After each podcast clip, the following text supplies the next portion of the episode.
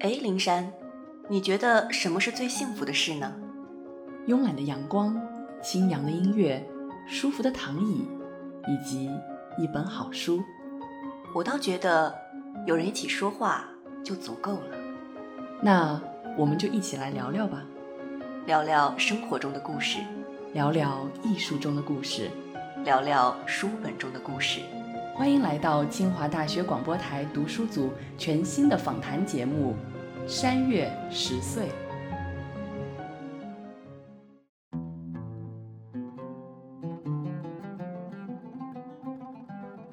各位听众，大家好，欢迎大家来到新一期的《山月十岁》，我是蒋灵山，我是唐灵月，我是东东。在今天的节目开始之前，其实想说一个小小的广告，就是其实我们的节目除了在清华的校园里能听到之外，大家也可以在喜马拉雅电台、网易云音乐以及播客上面听到。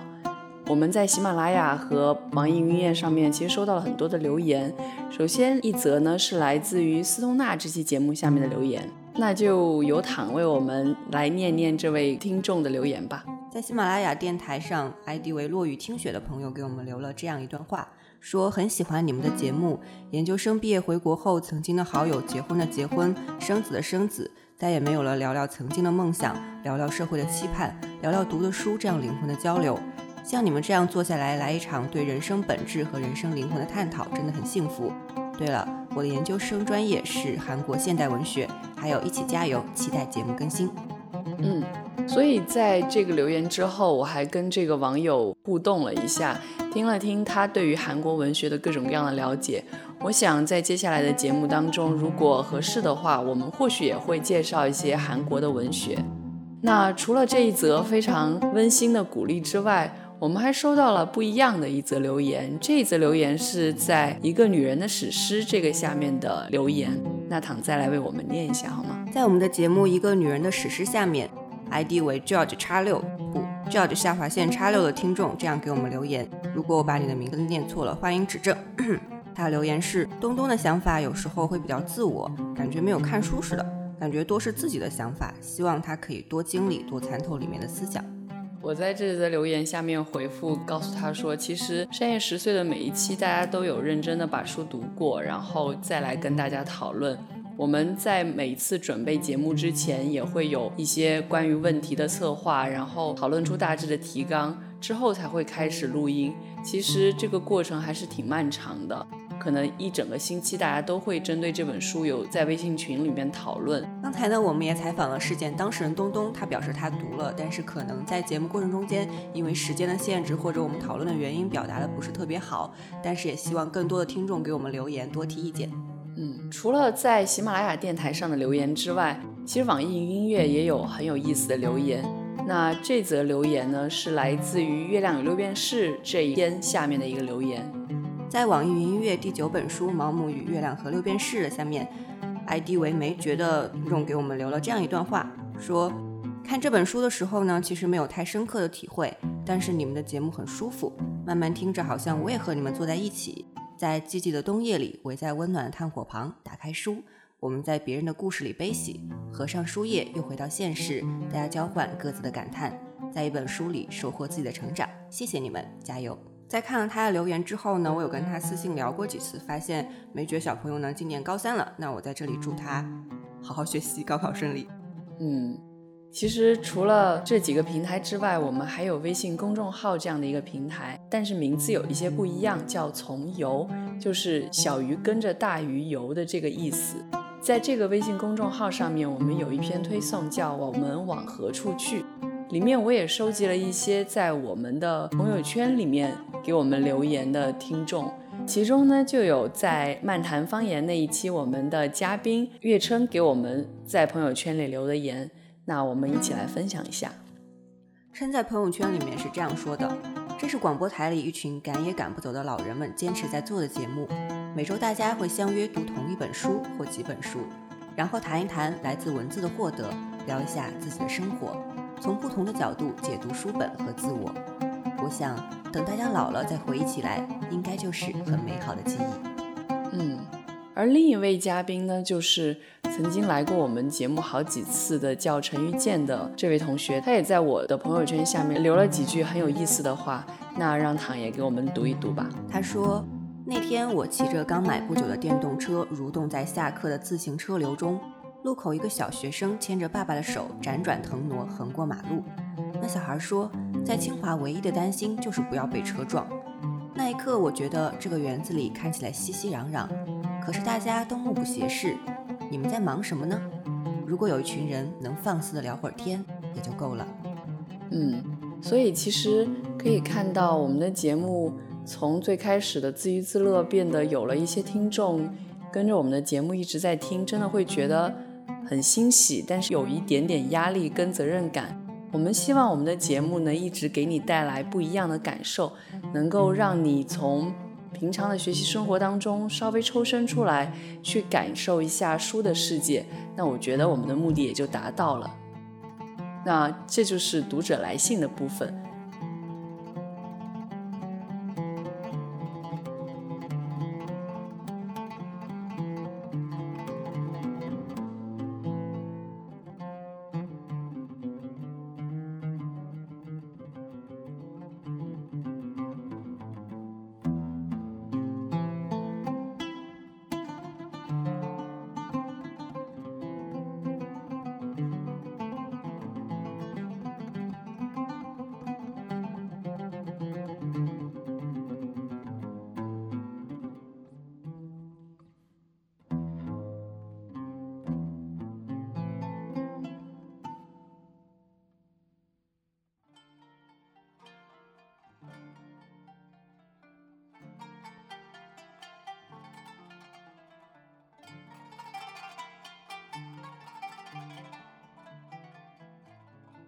今天呢，想跟大家聊一本二零零六年诺贝尔文学奖得主帕慕克所写的传记型的作品，名叫《伊斯坦布尔：一座城市的记忆》。读这本书有两种方式，就像他在封底所写的，这是一部个人的历史，也是一座城市的忧伤。所以，如果你觉得你想看一个土耳其作家的八卦的话，你可以在里面看到这一位作家从他小时候一直到他谈女朋友这样的一个过程。但是，假如你想了解土耳其这个国家或者伊斯坦布尔这座城市，你也可以从这本书里面了解到很厚重的伊斯坦布尔的历史、宗教，还有它各种各样的文化，包括。一些很有典型代表的作家、画家等等，所以你有两种打开这本书的方式。所以在今天的节目当中，我们会跟大家既聊一聊帕慕克个人的记忆，也会聊聊这座城市的记忆。那最开始的时候，我想先问一问东东，你作为一个去过伊斯坦布尔的人，对于那里和书中你所读到的伊斯坦布尔有什么样的相同的地方和不同的地方呢？当然，书里面写过很多的地点是我很熟悉的，比如说博斯普鲁斯海峡，然后他写到的那些夏宫，还有塔克西姆广场，就是他居住的那些地方，都是我去过的地方，所以会觉得很熟悉。可是整本书弥漫着一种忧伤的气氛，跟我去的时候感受到的氛围是很不一样的。因为我去到那里的时候，我觉得那里的人很热情。然后感觉到大家每天都过得很开心。我可以说一个很小的例子，其实这个例子我跟很多人说过，那就是我有一天最后要离开伊斯坦布尔的那一天，我要去在亚洲这一侧的机场坐飞机。那个机场其实是蛮偏远的，所以我当时很紧张，因为先坐他们的地上的电车，坐了电车以后要转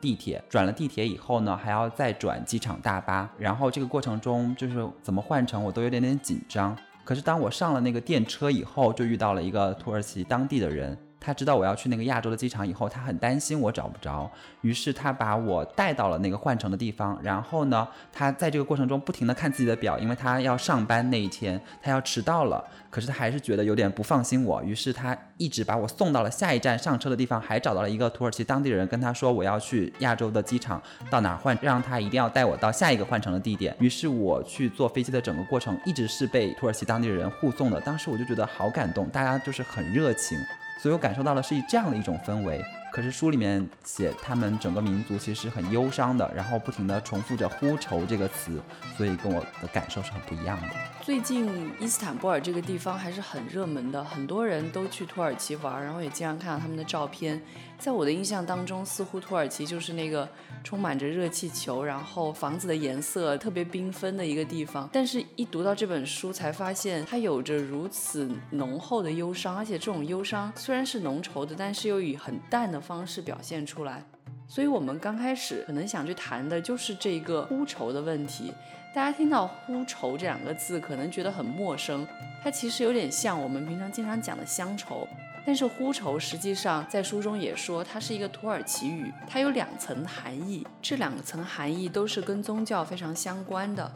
他说，根据第一个传统，当我们对世俗享乐和物质利益投注过多时，便体验到所谓呼愁。其含义是。你若未对这无常人世如此投入，你若是善良诚实的回教徒，便不会如此在意世间的失落。第二个传统出自苏菲神秘主义思想，为“呼愁”一词以及失落与悲伤的生命定位提供一种较积极、较悲悯的认识。对苏菲派来说，呼愁是因为不够靠近真主阿拉，因为在这世上为阿拉做的事不够而感受到的精神苦闷。那苏菲派其实是他们很重要的一个伊斯兰神秘主义的派别的总称，然后他所主张的其实是一种苦行禁欲，然后要虔诚礼拜与世隔绝的这样的一种思想。其实，如果读了刚刚的那一段，可能大家都会觉得很迷惑，对于这些宗教也不熟悉。但实际上，在这本书中，关于呼愁有很多围绕着它的关键词。东东能跟我们分享一下关于呼愁的关键词吗？其实，当第一次看到“呼愁”这个词的时候，我也是很疑惑的，然后，但是刚好以前我们读过，就是米兰昆德拉的那个《笑忘录》，里面其实也有很多就是很难翻译成中文的词语，于是我就也抱着一种好奇心去探究了呼愁到底是什么。它其实，在呼愁这一章里面，他就讲了呼愁起源于和忧伤一样的黑色激情。其实通看整本书的时候，你会发现黑白是一个关键词。第一，你看到这本书的所有的插图都是黑白照片的，当然。有些人可能会觉得这是因为出版的缘故，但我觉得不尽然，就是这是作者有意而为之的一种选择。他选择了一种黑白的色调来描绘这个城市。那黑色，当然大家一想到黑色，可能就会想到破败、衰落这样的感受。那在整本书的过程中，其实作者都在写，就是他感受到了旁边的，比如说他这个伊斯坦布尔作为一个有着悠久历史的城市，从来没有这么贫穷过。他一直在强调这样的一种感受，而同时呢，与他作为鲜明对照的是白色。白色其实在这里面也出现了很多，白色其实代表的是一种欢乐、快乐。比如说他写了很多的博斯普鲁斯海峡，博斯普鲁斯海峡可能就是他们的这样的一种快乐的来源。那黑白形成这样对照的时候，其实就会给你一种冲突感。那我觉得呼愁其实就是在这种冲突和不确定中形成的一种情绪。我觉得作者之所以有这么强烈的呼愁感，就是因为伊斯坦布尔是一个横跨欧亚大陆的一个城市，所以他们在东方和西方之间摇摆，在黑和白之间摇摆。当他们把自己认为是东方的时候，比如说，其实很多的欧洲人。他们会一看到伊斯坦布尔，他们来到伊斯坦布尔游玩的时候，他们想寻找那种东方化的特征，可是伊斯坦布尔人自己呢，又很想融入到西方的世界里面去，他们希望自己是西方化的，可是，在西方人的眼中，他们又是东方化的，所以他们会有一种这样的身份的认同的缺失。然后在这种黑白之间摇摆，我觉得这是形成一种呼愁的一种因素，而且是一个很关键的因素。我们在书中可以看到很多，他常常在说啊，西方人会怎么去看我们？那我们又怎么去看待西方人这个存在？然后我们到底是西方还是东方？这确实是一种非常鲜明的横向的比较。但除此之外，其实，在书中还有一个链条也是非常重要的。就是它的一个纵向的比较，就是书中谈到了很多关于历史方面的事情，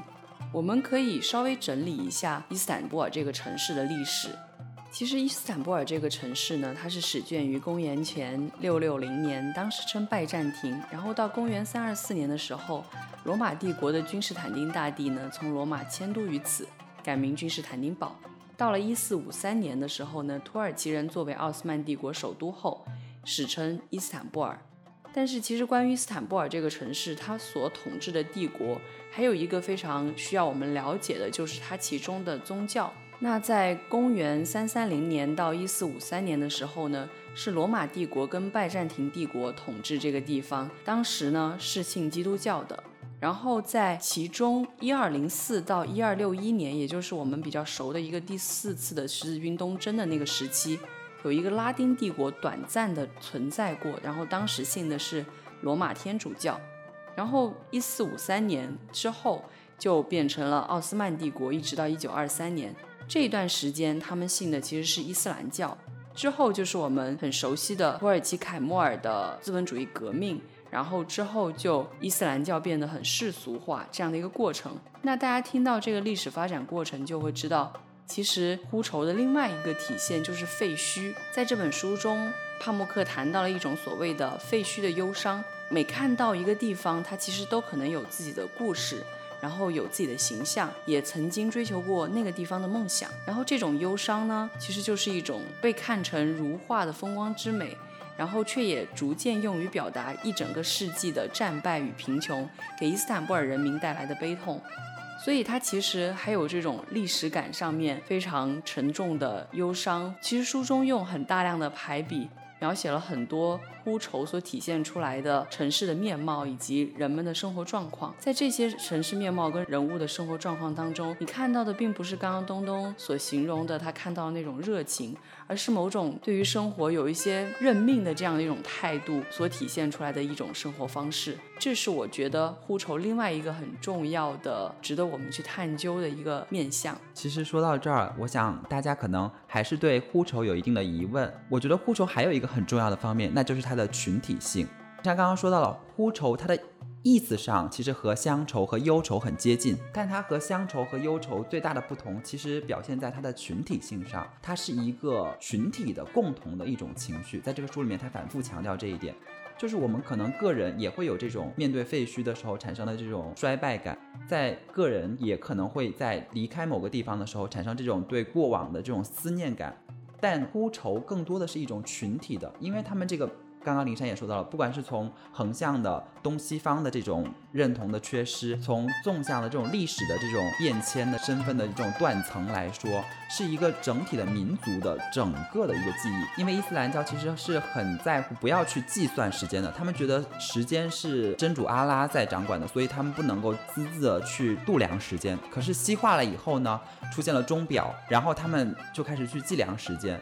在这种东西。然后在这种宗教的这种纠葛之中，整个民族产生了这样的一种想要去找到过去的一种连接，想要把现在、过去和未来连接起来的这样的一种情绪，使得他们形成了一个整体的这样的忧愁。但又是在这种忧愁里面找到了一种认命的感觉，这是一个群体性的一个东西。我觉得这可能有助于大家来理解呼愁吧。东东提到这个真的是很重要的一个点，因为在第四章谈到呼愁之前，就是第三章的结尾处，哈姆克就说呼愁这个词是一个集体而非个人的忧伤，然后他就开始说需要我们从东西方的文化比较和历史的这种追寻上面去探索这件事情。说了这么多关于呼愁的事情，我们还是转向一些比较欢快的事情吧。就是关于这个书中的另外一种阅读方式，那就是帕慕克个人的生活。其实，在这个他的个人生活的描写当中，还是有很多很有趣的一些情节的。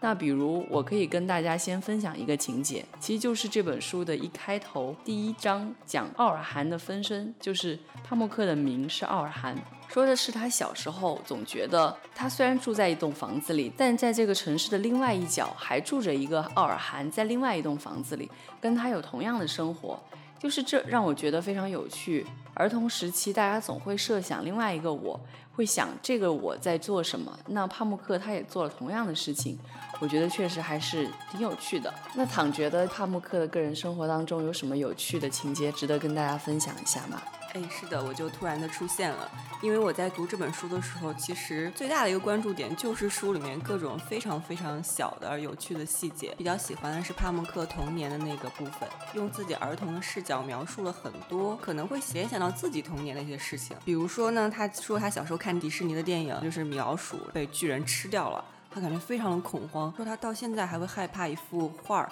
就是那个画儿里面就是画着一个巨人吃了一个孩子的形象。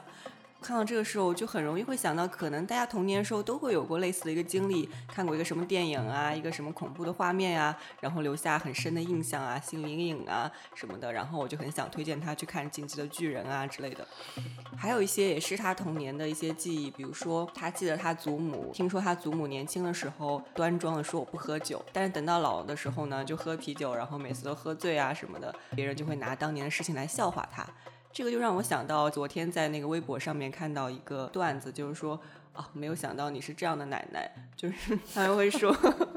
他就会列举了一些说，当年我们现在看到祖母、祖父这样的照片，都是那些青春的、很端庄的，但是我们现在等我们的孙子孙女再看到我们现在照片，可能就是各种逗逼的、奇怪的，还有各种神奇的表情包和我们花痴的样子，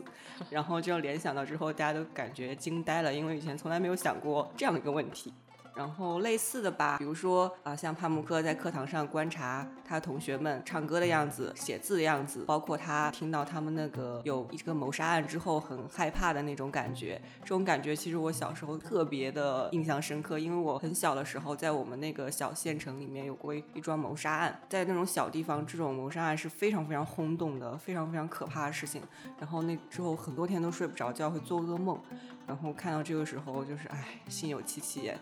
其实还有一点就是很吸引我的，就是它中间有一张专门引用了各个报纸的专栏。这个报纸的专栏就是描述了其实事情百态吧。这样，其实我在读这本书的时候是有一点点困惑在的，因为之前林珊还说我们要不要讨论一下这个伊斯坦布尔人的这个典型特征或者典型的人物形象，但是我就会觉得帕慕克是不是可以作为这样一个代表呢？他的生活环境和他的想法是不是当时一个典型的这样一种形象？但是我中间看到就是报纸专栏那一章的时候，我就会觉得这种小豆腐块儿那种形式，其实正是当时的记者在当时的这种状态之下写就的。对于我来说，也许可以更好的反映当时的情况。这个中间其实也是和我们现在都很像的，比如说会批评当地人不懂礼貌啊、不讲规矩啊，甚至还会提出说。啊，走在路上不要张着嘴啊，这么细节很很小的一个地方，然后都是让我印象很深刻的。其实说到书里面，虽然它整体弥漫着一种忧伤的气氛，而且在整本书中，其实帕慕克介绍了四个当地的伊斯坦布尔的作家，那四个作家其实很能够代表他对伊斯坦布尔的看法，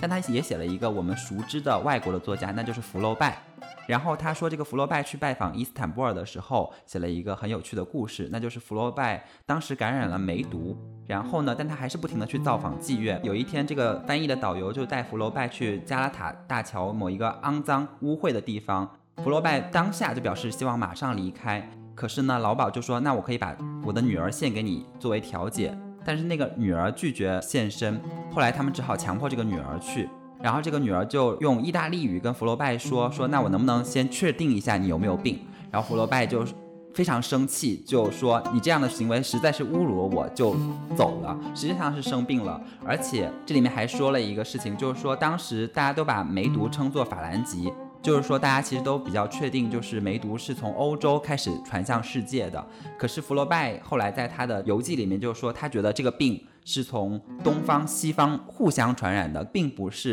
来自于法国。这是我印象还蛮深刻的一个故事，因为跟整体的忧愁的氛围不太一样。帕姆克还写了一个有趣的故事，那就是他小的时候很喜欢躲在自己的屋子里面去数博斯普鲁斯的海峡上的船。然后有一天晚上，他就看到一艘俄罗斯的舰艇慢慢的从水里面冒出来。我当时就觉得哇，他好神奇，他。就是自己掌握了一个惊天的秘密，然后他还能处变不惊。他还想了一个方法，就是他把他的所有的专注力放在怎么去记住这个船，然后怎么去描绘它，而不是去着急把这个消息告诉全伊斯坦布尔的人，他们已经处于一种危险之中。我当时就在想，如果是我突然有一天发现我是第一个知道我的国家正在被一个强大的敌国攻击的时候，我肯定会吓得尿裤子吧。但这个帕姆克却在那个屋子里面非常的安定，这也是给我留下很深刻印象的一个故事。从刚刚东东跟躺分享的帕慕克的童年故事来看，我觉得他其实就是一个有着非常敏锐的观察力，同时又有着很丰富的想象力的这么一个人，所以这才可能使他的之后的职业，从画家到建筑师，然后再到他现在成为一个这么有名的作家，这样的一个转变，大概在童年就已经铺下了一个很重要的线索了。那其实这本书，大家听我们这么一番聊天过后，可能还是非常困惑，帕慕克到底在这本书里面写了一些什么东西？其实主要的线索很简单，一个就是这个城市的发展史，一个就是他个人的成长史。这样的总结虽然很容易做出来，但是里面的细节其实是非常非常丰富的，很需要你自己去一点点的探索。那么，如果你有时间想去做这样的探索的话，不妨来读一读这本《伊斯坦布尔》。那今天的节目就到这里了，我是蒋灵山，我是唐林月，我是东东，我们下期再见，再见，再见。